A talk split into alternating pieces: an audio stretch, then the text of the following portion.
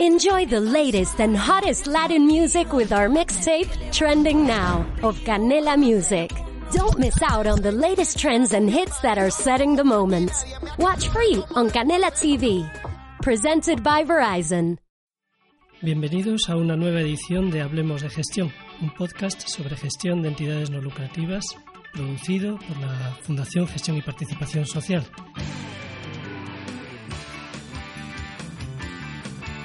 Yo soy César Valencia y hoy estoy encantado, encantadísimo de contar con Tocayo César Herraiz, que es doctor en Ciencias Económicas y Empresariales, profesor en el Departamento de Economía y Hacienda Pública de la Universidad Autónoma de Madrid y desde hace muchos años profesor en nuestros cursos. Bienvenido, César. Gracias, César. Bien, pues hoy vamos a hablar de impuestos. En realidad vamos a hablar de si las entidades sin fines lucrativos pagan impuestos o deben pagar impuestos.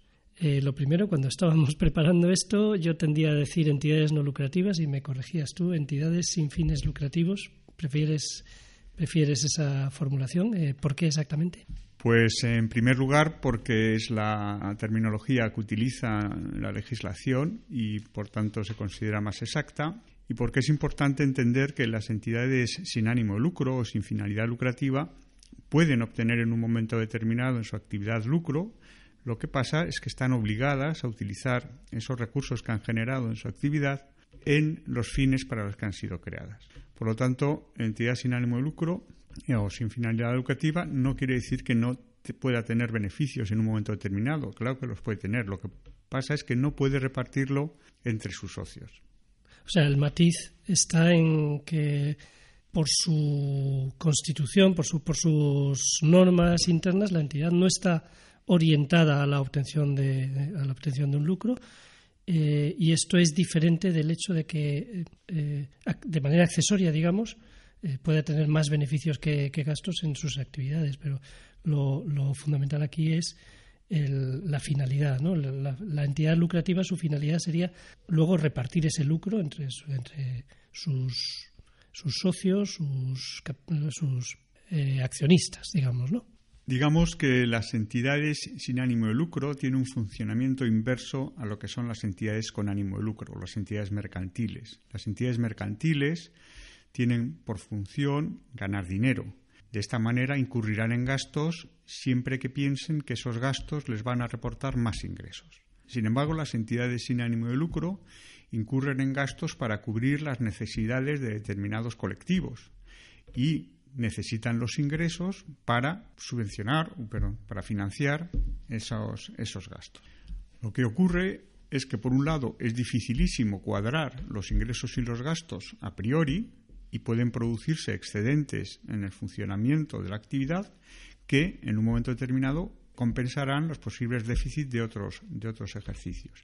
Pero es que, además, que una entidad no tenga ánimo de lucro no quiere decir que no tenga ánimo de lucro en ninguna de sus actividades. Puede promover ciertas eh, actividades para obtener fondos y de esa manera financiar otras actividades que no le reportan fondos. Por ejemplo, puede realizar un concierto para recaudar fondos y poder pagar eh, un centro de día de atención a niños con discapacidad.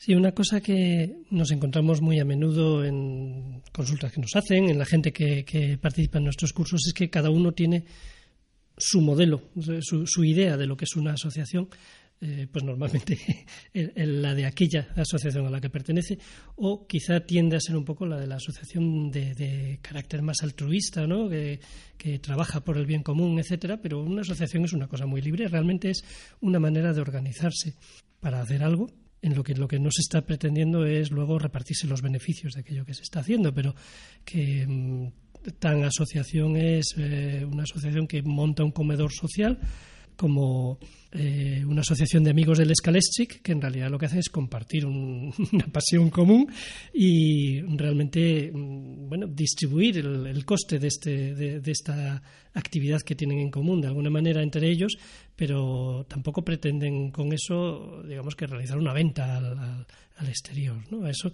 todo eso son entidades sin fines lucrativos que la ley hace una distinción, la ley de asociaciones, entre aquellas que son de interés general, y aquellas que son de interés particular, de algo que les interesa a, estas personas que se han juntado, pero que no, no necesariamente mm, debe entender la, Administración que es conforme a sus propios fines o que es algo que deba apoyar. La cuestión es, eh, sean cuales sean los fines de la entidad, que sean eh, pues más altruistas o, menos, si total no van a repartir beneficios entre sus socios, ¿por qué tienen las entidades no lucrativas que pagar impuestos? Pues por la sencilla razón de que los impuestos alguien los tiene que pagar. Entonces, eh, los sistemas económicos modernos han convenido, y esto pasa en todos los países de nuestro entorno, que la forma de modular eh, quién tiene que pagar más impuestos es a través de un concepto que es el de capacidad económica, el de capacidad de pago. Cuanta más capacidad de pago tienes, pues se, supone que vas a tener que aportar más a ese fondo común que tenemos entre todo, todo el país. La capacidad de pago se mide por, de una manera directa o indirecta directamente la podemos mm, ver a través del patrimonio, de la riqueza que tiene cada uno y sobre todo de la renta, del dinero que genera, que es capaz de, obtener. de una manera indirecta, a través del consumo fundamentalmente y de la circulación de los bienes, también podemos pensar que las personas que más consumen o que más bienes compran eh, a particulares, que es lo que sería el concepto de circulación de bienes, pues tienen mayor capacidad de pago. Y eso es independiente de que uno pretenda tener lucro o no. La mayoría de las personas, las personas físicas, obtenemos dinero para vivir, no porque queramos hacernos millonarios, sino porque tenemos que comer. Pero aún así nos obligan a pagar impuestos antes de que nos podamos gastar el dinero en nuestra comida o en nuestros vestidos. Pues de la misma manera, cualquier entidad, tenga o no ánimo de lucro, si es capaz de generar renta, tiene que participar también en, el pago de impuestos eh, con una parte de esa renta que genera. Otra cosa, y esto se enlaza con eh, las entidades que realizan actividades de interés general, es que a determinadas entidades, a estas entidades que realizan actividades que son similares o alternativas a las que realiza la propia administración pública, pues se les dé ventajas fiscales. A esas entidades que realizan actividades de interés general sí se les va a dar cierta ventaja fiscales, van a tener que pagar menos impuestos porque en el fondo están realizando una labor que le correspondería hacer a la administración pública, una labor de interés para todos los ciudadanos. Pero cualquier otra entidad que, tenga, que no tenga ánimo de lucro, pero que sea de interés particular, pues esa entidad se comporta como cualquier familia que antes de gastarse su dinero tienen que pagar los impuestos en la renta que genera. O sea, que teníamos el concepto de ausencia de ánimo de lucro, que es lo que a priori nos puede parecer a muchos que ah, ese es el motivo para no pagar impuestos. Quizá en tiempos fue así, pero que actualmente no lo es. Es decir, por el hecho de ser entidad no lucrativa, eh, esto no va a querer decir que no voy a pagar impuestos, sino que sí, sí que voy a pagar impuestos. Pero tenemos el otro concepto ¿no? de eh, las actividades que son de interés general, que estas sí que pueden llevar a una exención en los impuestos o a, un determinado trato ventajoso en los impuestos o a recibir subvenciones o recibir apoyos porque esos fines de interés general son los fines de la propia administración pública. ¿Esto es así?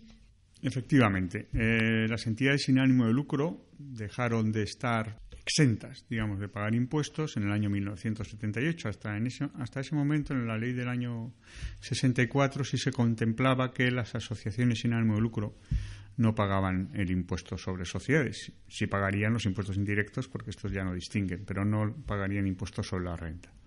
Pero eh, desde el año 1978 el ánimo de lucro o, el no ánimo de lucro no es determinante a la hora de pagar impuestos y lo que sí es determinante es eh, que se realizan actividades de interés general, como hemos dicho antes. Entonces, ¿cómo o cuándo estas entidades eh, sin ánimo de lucro pagan impuestos? Bueno, pues voy a seguir con el símil de la familia. Los servicios que se prestan entre los miembros de una familia, entre ellos, no, no demuestran ninguna capacidad económica. Es decir, de esta manera, las posibles actividades que puedan tener los socios en su asociación, entre ellos, sean de interés particular o interés general, no demuestran capacidad económica. El problema es cuando la asociación o la entidad sin ánimo de lucro provee de un servicio al mercado o entrega bienes al mercado. En ese momento estamos realizando lo que desde el punto de vista fiscal se denomina una explotación económica, una actividad económica, por lo cual ordenamos bienes materiales y humanos para intervenir en la distribución de bienes y servicios, en competencia con otras entidades que pueden tener ánimo de lucro o no, pero en ese momento es cuando realmente estamos eh, demostrando una capacidad económica. Como en otra, como en cualquier familia, eh, la renta que se genera por esa actividad económica que se realiza en el mercado paga su impuesto y luego lo utiliza, en este caso la asociación, la entidad sin ánimo lucro, como cualquier otra familia, en eh, sus consumos internos. Pero lo que se va a grabar siempre es la realización de actividades al exterior, actividades económicas o explotaciones económicas. Al exterior y en algunos casos, sin duda, también al interior, al interior, ¿no? Por ejemplo, un AMPA, que una asociación de padres que están, que venden material escolar, que venden uniformes a, sus propios socios, sin embargo, pues sí están haciendo una actividad económica, probablemente, ¿verdad? Sí, efectivamente. Quizá el término una actividad eh, económica es hacia el exterior. Eh, no es correcto o debería haber dicho hacia el exterior desde un punto de vista de mercado. Las cuotas que pagan los, socios de las asociaciones de madres y padres por luego reunirse y colaborar en actividades con sus hijos, eso no interviene en el mercado es una actividad que realizan entre ellos y esa cuota que pagan es para mantener la asociación. Otra cosa es que la asociación provea determinados bienes, como puede ser material escolar, libros o uniformes, a sus socios, porque en ese caso están interviniendo en el mercado. Esos mismos libros, eh, uniformes o material escolar están en el mercado, se pueden comprar en el mercado y los vende la AMPA. Por lo tanto, está realizando una actividad no en el exterior del punto de vista que es a sus propios socios a quien vende estas cosas, pero sí desde el punto de vista de mercado. Es decir, está participando en la distribución de bienes y servicios en competencia con otras eh, entidades que, que funcionan en el mercado al final descubrimos que es un que es un tema complejo, ¿verdad? Que en muchos casos hay que analizar caso por caso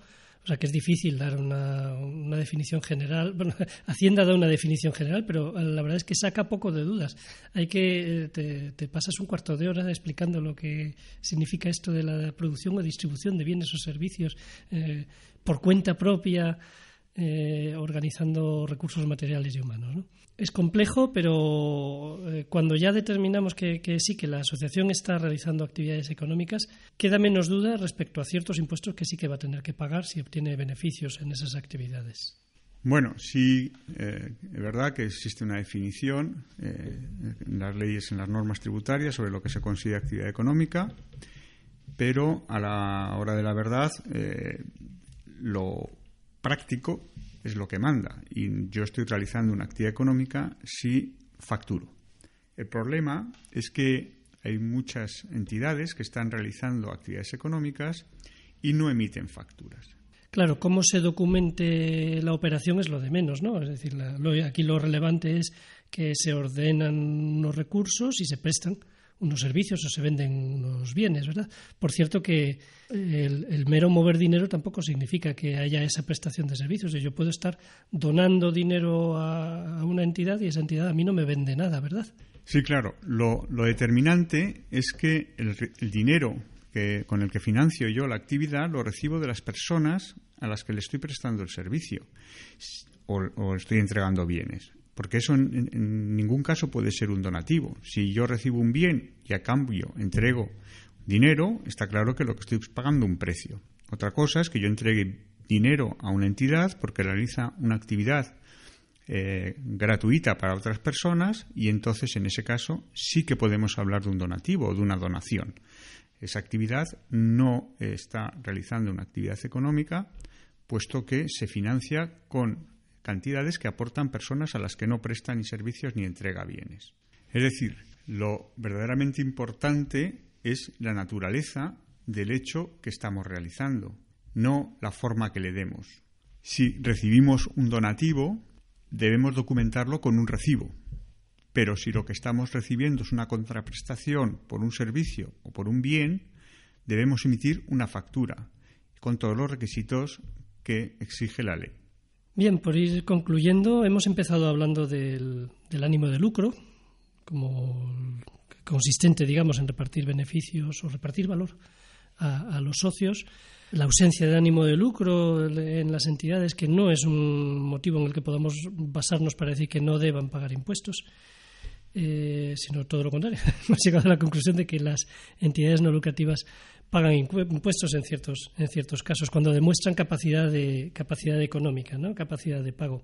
Eh, dentro de eso, demuestra capacidad de pago realizar actividades económicas y obtener unas rentas con ello. Y esto mete a la entidad en el terreno del IVA y en el terreno del, del impuesto de sociedades si tiene beneficios por esas actividades económicas. Sí, hemos estado ah, hablando de, la actividad económica, que es una de las eh, muestras de nuestra capacidad de pago, de, nuestra capacidad económica, tanto de las personas como de las entidades, pero hay que tener en cuenta que hay otros muchos impuestos en los que no es necesario realizar ninguna actividad económica. Se muestra eh, esa capacidad de pago a través del consumo, por, el, por ejemplo, el IVA.